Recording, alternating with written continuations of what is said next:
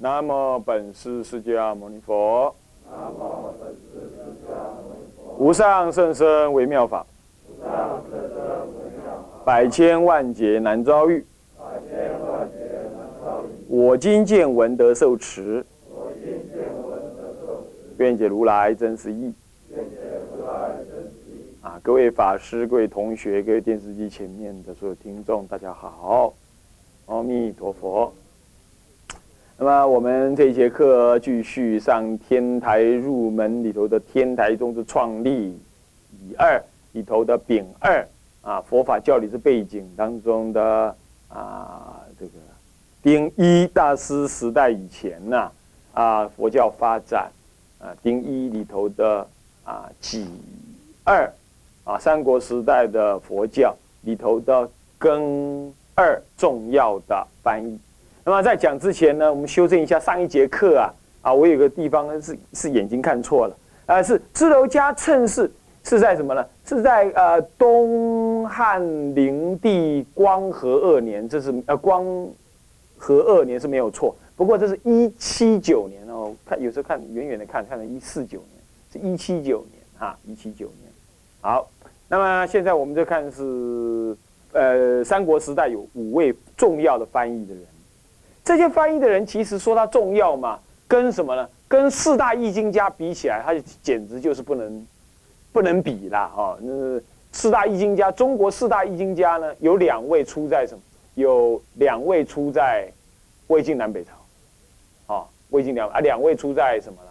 出在唐朝，哦，是这样。那么出在魏晋南北朝的，就是啊，这个鸠摩罗什大师，还真谛三藏，真谛三藏。所以，呢一般人少听到，对不对？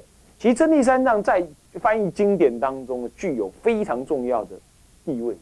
那么到唐朝，就玄奘大师他译经三藏，译经三藏，啊，也也有人说是不空三藏，也有人说不空三。所以说，有人是把不空放到第四位，啊，有人是把不空拿掉，换成译尽三藏放上去。这两个人在伯仲之间，啊，这两个在伯仲之间，这样。所以说，大部分。我们讲四大易经家或者五大易经家是这么讲法的。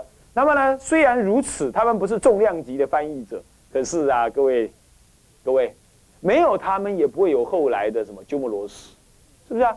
要是没有他们的努力的话，鸠摩罗什来到中国，没有人懂佛法，那他要干嘛？是不是啊？他只是回去就好了嘛，他直接回去挣他的什么大乘果位就好了嘛，是不是这样子？他牺牲他的修正。为了我们中国人来弘扬，哦，如果按照他传记上讲是这样是不是？他说三十岁之前如果没有什么呀，如果没有破戒的话，他可以做什么人天师；如果三十岁之后之前他有破戒的话，嗯，他就怎么样了？顶多做一个大家都尊重的什么呢？法师。这样，那么讲下来，我们不能说大家都尊重的法师就是破戒的法师，我就是破戒。这不是这么讲，就是他的因缘就只能这样。所以你想想看，我们凡夫立场来看，哦，他好了不起哦，什么？其实，对啊，搞不好正是因为他的某一种程度的牺牲，才有今天，是吧？所以说，虽然是这，因此呢，我们对于三国时代的几位翻译者呢，也应该致以无上的敬意。我们要当，我们来进行了解。首先是什么呢？啊，谭科迦罗这位大德。这是中天竺的人，中天竺就是中印度的人。拜托，你把地图拿起来看一看，中印度来到中国要多远啊？他爬过什么喜马拉雅山耶？那个时候又没有暖气炉，又没有那种法国工专门用来攻顶用的什么了，又轻又好用又能透气的什么登山背包。也没有什么呢，呃，德国所制的，呃，又不打滑，又不会太硬，又不会太软，穿起来又不会痛的什么登山鞋。他们竟然有办法走那么远的路，是不是啊？如果吃坏了肚子，也没有无塔伞可以吃，也没有蒸鹿丸可以用，是不是啊？要是前不着村后不着店的话，他也不能打大哥大，呃，找人帮忙，什么都没有哎。然后呢，他甚至于没有指南针。他只能靠什么东西来前进，你知道吗？哈，看死人的骨头，沿路有死人的骨头，然后就沿着那个路子走，是这样子的呢，真是了不起哈！各位，你们有没有机会想要试试看？哇，没什么机会。嗯，台湾太太太富裕了啊。好，中天族的人，他老人家是在什么呢？魏国是三国时代的魏嘉平年中，也就是二百四十九年到两百二百五十三年之间呢。的嘉平年是这个两这时段哈。嘉平年中来到了洛阳，就像我们现在外国人，他根本就不知道有台中啊、高雄，但他知道一定台北，是不是这样子啊？国家的首都嘛，他已经知道这个地方啊，他就来到那里了。这位老人家呢，在嘉平二年的时候翻译出《升旗戒心》，也就升旗戒本。戒心就是戒本，换句话说，就是《摩诃升旗律》的戒本。这是中国传戒的开始。三国时代，中国人就有传戒，当然是传的是比丘戒，不过好像不完整，至少是有了啦。啊，中国传戒的开始，这是科，呃，谭科揭罗迦罗。那么这样就接到就过去了，因为呢，呃，史料上面显示的很不多，我们就这样看过。那么新二是谁呢？哪位大德？康生凯。康生凯最有名的就是翻译什么？翻译什么？《无量寿经》，影响我们今天到今天为止啊，他老人家翻译的《无量》，奇怪，在那个时代有办法《无量寿经》翻译这么好？哦，真是难得，是不是这样子？你看我们现在来看起来还是很顺畅的，还能够解得很好啊。这很难得，在那种时代耶，他是外国人耶，而且没有什么，当时还没有翻译的翻译的制度还没有建立的很好，懂吗？还没有什么比色啦、润色啦、正义啦、平易啦，都还没有这个。到了唐朝啊，听说到了这个这个南朝的时候，南北朝的南朝的时候，就已经有立九官了。唐朝更是立九官，隋唐一定立九种官。翻译的时候要九个人，经过九个关卡，这部这句话才会敲定。你知道，当时还没有这样。不过，请听清楚啊，当时翻译的制度再怎么烂，也比现在好，懂吗？现在根本就没有翻译制度，就是一本一人一本书，拿回去查字典，就这样翻。你说怎么能看？哎，罪过，我不应该讲的这么严重。不过事实就是这样，这几乎不能看，真的是这样啊。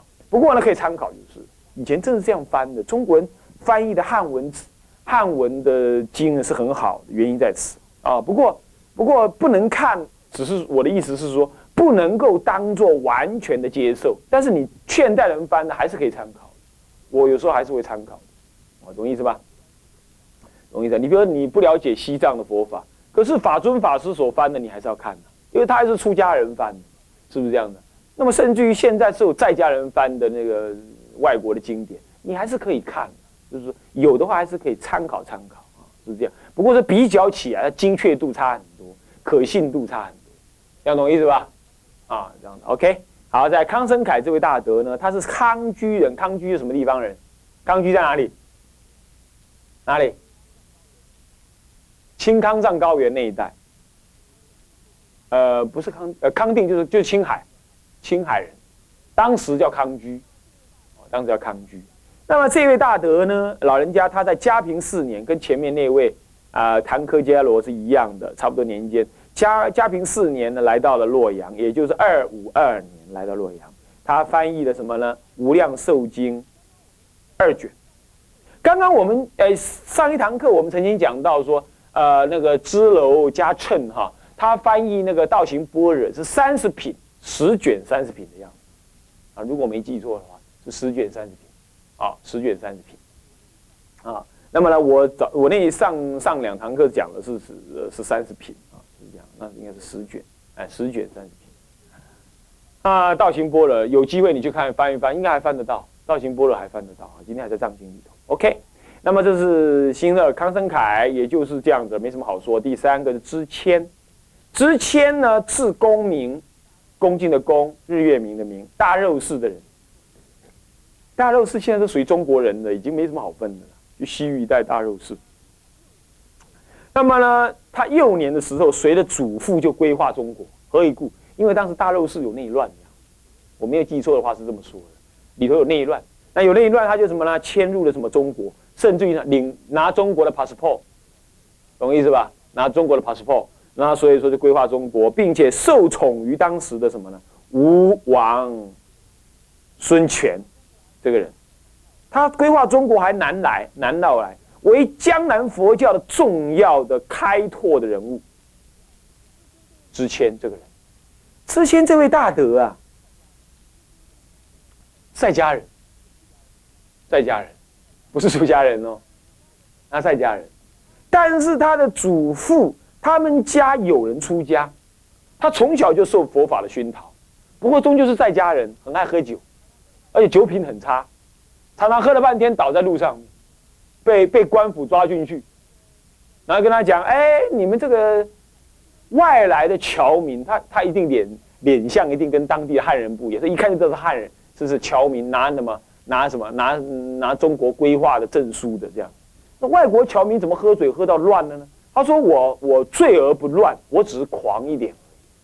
然后就像你老人家，他就反过来赞美那个抓他的人说：“哎，那个就像你呢，呃呃，虽然喝醉了，呃什么醉而不狂啊，讲了那个人。”那个人给他马屁，这一拍拍到刚刚好，所以就放他走了，是这样子啊。这个人呢就是这个样子，然后他是一个优婆塞，可是呢很受到吴王的什么？吴王孙权，孙权呐这个人呐就是守城不错啊，这人啊，那么呢呃我的看重，他在黄武元年，也就是至建兴年中，也就是这个是吴国的年号哈，黄武元年到建兴年中，也就是西元二二二年到。西元二五三年，译出了什么呢？《大阿弥陀经》，也就是刚刚我说的那位康生凯所译的那个《无量寿经》的别译，别译《阿弥陀经》。哦，《大阿阿弥陀经》，然后呢，也是两卷。还有他译了一部最重要的东西，译了一部最重要的经，《维摩诘经》。这部经呢，充分的在中国佛教的清谈。的的佛教当中，格义佛教跟清谈佛教当中产生很大的作用。等一下我们讲解释这个事情。《维摩诘经》这么早的翻译进来，刚好又在三国时代翻译进来，恰恰好被三国时代所有的士大夫怎么样看了怎么样很爽。干嘛？你看看维摩诘居士，你看他当居士没有出家呀，而且你看这么洒脱，你看把人家在家出家人耍的一愣一愣。哇塞，又这么有智慧，嗯，当在家人很好。然后又这种飘逸洒脱，又很多老婆，很多杂波干那样子，然后又这么多出家人对他毕恭毕敬，他觉得所以《维摩诘经》就在那个时候呢，怎么样，大兴大盛。那么呢，大家呢看到维摩诘居士，就把他当做是谁呢？当做是住在深山里头，整天泡茶啊，喝咖啡啊，喝咖啡，然后呢怎么样，聊天下棋，拿了帮吃了害来害去这种什么呢？清谈人物，把他当做这样。所以呢，他们的清谈就找到了一个在佛经里头找到了一个祖师，就是维摩诘居士。那也就这样推波助澜呢，把中把中国佛教当时三国时代的中国佛教呢，正往清谈的方向谈，那个推动推动清谈听得懂吗？清净的清，谈话的谈，就是什么？简单讲打屁，就是这样而已啦，就是这样子而已啦，就讲那些闲话，没什么。在史书上说，他们就是光说不练的多，光说不练的多，这种情形很，这种情形啊是这种情形。OK，好，这就是什么呢？这就是这就是清谈佛教透过维摩诘经而发展。可是各位同学，你们要知道，这可不意味着维摩诘经很糟糕哦。恰恰相反，维摩诘经很重要，他提倡的般若思想事实上很很 top 的，很尖端的，很好，很就近义。不过是那时候人没办法理解，懂意思吧？你不要把它想成啊，在维摩经大概模糊啊，不是不是，啊，维摩经很重要，由于天台家很看重这部经，不过这也受到当时的影响，多少也有的是。他翻译了两卷《维摩诘经》，就知谦翻译的，翻译这部经对中国的影响实在太大了啊，所以说这个人呢很重要啊，是这样子的。然后又翻译了什么《大明度无极经》。大明度无极经，听要清楚哈，正是道行般若，也就是玄奘三藏所译的什么小品般若的另外一个意义。所以你看看般若经又重译了一遍。刚刚讲那个阿弥陀经，我们从什么呢？我们从波多三昧经到观无量寿呃无量寿经翻译出来，无量寿经又翻了一次。然后现在净土经已经翻译三本重要的三本出来了。那么般若系统的翻行翻译《道道行经》，又翻译的《大明度无极经》，这个又翻译出来，翻译出来，这个是很重要的经。还有一部经也是很重要的，什么的经呢？《了本生死经》这部经很重要，你们大家都没听过，但《道感经》听过没有？《道感经》你们听过没有？这是《道感经》的意义，《道感经》跟《了本生死经》是同一本经的意义。他们这两本经在讲些什么？讲十二因缘，对中国佛教对因缘缘起法的理解呢，也有举举重若轻的重要地位。这这这竟然是知谦这位居士所犯的啊，是这样啊。那么呢，嗯，并且他还对《了本死了本生死经》做了一些简单的注解，做简单注解，这样知道了吧？当时三国时代已经翻译出这么多重要的经典喽，哦，这么多经典了。那么这个《维摩诘经》顺便提一下，他在稍后到了西晋的什么呢？主法护这位出家人身上的时候，他又把《维摩诘经》做了润色，所以有时候你会在日本人写的那个史书当中啊，佛教史书当中了，他会说，呃呃呃，主法护也翻译的《维摩诘经》两卷。那么呢，之前也翻译的《维摩经》两卷，你以为这两个人都各自翻译《维摩经》？根本不是。后来中国人的考据结果呢，他是发现说根本不是，是同一本，润色而已，经过润色啊，是这样。日本人没弄清楚，以为是两译。那么这第三个人就这样讲完了。那么这第四个人是哪位大德呢？康生会。康生会哦，对，等一下，之前这个人因为在南方，因为在南方，而且受到了吴王的恭敬。他又翻译出这么多重要的经典，是不是啊？所以说，南方佛教的开拓者主要就支谦。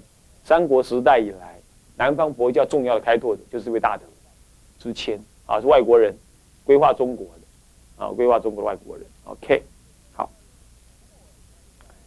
那么，不过你要知道啊，他虽然是中国人，他虽然是外国人，哎，对他虽然是在家人呢，但是因为他是外国人，所以说哈。他的生活应该不至于像汉人那样的过度的随便，因而且他从小耳濡目染在佛教的家庭里头，应该生活除了爱好喝酒以外，应该对佛教是很有诚意，他才会翻译出这么重要的经典。这点应该我们可以看得出来，甚至他还对经典做注。以当时佛教哈，以当时佛教还并不是鼎兴盛的时候，他对佛教这么多用心，没有无利可图嘛，不像现在。现在你稍微对佛教挂个挂个名的话，那出家人就会对你怎么样很恭敬，乃至于请你去讲学。那在家人呢，要是弄一个什么我讲学讲什么博士啊什么的，他就受到很恭敬，有利可图，大概就会有在家人很多人去弄，是不是啊？现在没有，当时没有，他还这么样子，他算是一个很有诚意的佛教徒啊，很诚意啊。好，那么这样这样子，所以我们也不应该拘小节了。那么在第四位就是康生会这个人。康生会这个人呢，不晓得生在何处，何呃何何年代不知道，史书上没记载。不过我们知道他死在西元二八零年，二八零年，二八零那么死在二八零年，其实已经是支罗迦谶还那个时代了啦。那支罗迦谶不是已经汉朝的人吗？他是东汉末年嘛，我们就提他这样。啊，哦不不，一八零年，错说错了。说错了，是那个什么时代？那个呃，支谦的时代，呃，支谦的时代，他们同一个时代的人。他的先祖是什么？也是康居人，所以立个名叫康。那么呢，但是呢，但是呢，他的祖先呢，虽然是康居之人呢，可是却迁移到印度去住。那么他的父亲呢，为了做生意。竟然跑到越南去，哇，好远，是吧？跑到越南去，那么他就移住移住越南的中部。他十一岁的时候呢，爸妈都死了。这个康生会这个人是个出家人呢，天性至孝。那么老爸老妈死了之后，他就服孝哦。哎，他这个有中国人的思想，他服孝。服孝完了，因为越南当时受到中国文化的影响是有的。三国时代受到谁的影响啊？受到谁影响？蜀国，诸葛亮的影响，所以他在越南那里呢，爸爸妈妈死了之后，他也服孝，服完孝之后就什么出家，出家之后啊，史书上记载说，力行甚峻，勇猛精进用功，很冷峻，大家跟不上他，好，很难行能行的意思。那么呢，他从南方入吴都的时候呢，应这个孙权的请求啊，而得到舍利子。孙权呐，跟他讲说：“你们说佛教有神通妙用，说什么能够求舍利子是吧？”我说是。那么你求看看。啊好，你给我建一个坛城，我七天求舍利子。真有种啊！好好，你有种啊！求不到的话，杀你的头。他就拿了一个葫芦杯，啊，放在坛前，啊，念咒啊，拜忏啊，什么带一堆人，带一堆佛教徒。史传上记载是这样，搞到第七天没有，那孙权就说怎么样啊？我要杀你的头了。他说再过七天，没有的话我就给你杀头。他就更恳切的求，求到说眼睛都出血。这样，第二个七天。就在虚空当中，就像当的一声，一只色一粒色粒子就这样硬生生的掉进那个葫芦里头，哦，实在惊人一样，还不用胆的嘛，胆不下准，是不是这样子啊？就当那么一声，所有人包括那个吴王孙权也听到了，噔，那一看果然是亮晶晶一粒，所以色粒子真的很恐怖，真的还真的有这种事啊。在舍利子的介绍当中说啊，如果你供养舍利子哈不恭敬，它会自己飞走，不让你供养了，不爽快，不让你供养了。那么乃至于你拿的不仔细啊，一掉到地上就给地神收走，找也找不到。你们有没有掉地上地舍利子掉地上找不到的？如果是这样，你就是这样子吗？掉了。嗯，啊。嗯，然后呢？结果有一个一个我的车子要要进去车里面，嗯，然后那个机来帮我弄的，嗯，就是不见了，找不到，对不对？是不是啊？所以说有人这么讲，舍利子很厉害的，所以康生会是这么样一个人，这这要对佛法多有信心呐！拿命去跟他换的，你知道吗？懂我意思吧？所以说再讲下来，古代一直有修行人都是这样。我就想起了谁？慧师大师。慧师大师呢，神通妙用不可思议啊！他能够飞，能够分身，能够怎么样？所以弟子就知道说，他要守哦，根本可以不用走。弟子就跟他讲，他要临终之前，他就跟弟子讲，我要走了。那弟子就说：“哎呀，大师你不要走，走了我没有会依靠了。”那慧师大就就。眼睛就瞪起来，好啊！你叫我不要走，可以啊。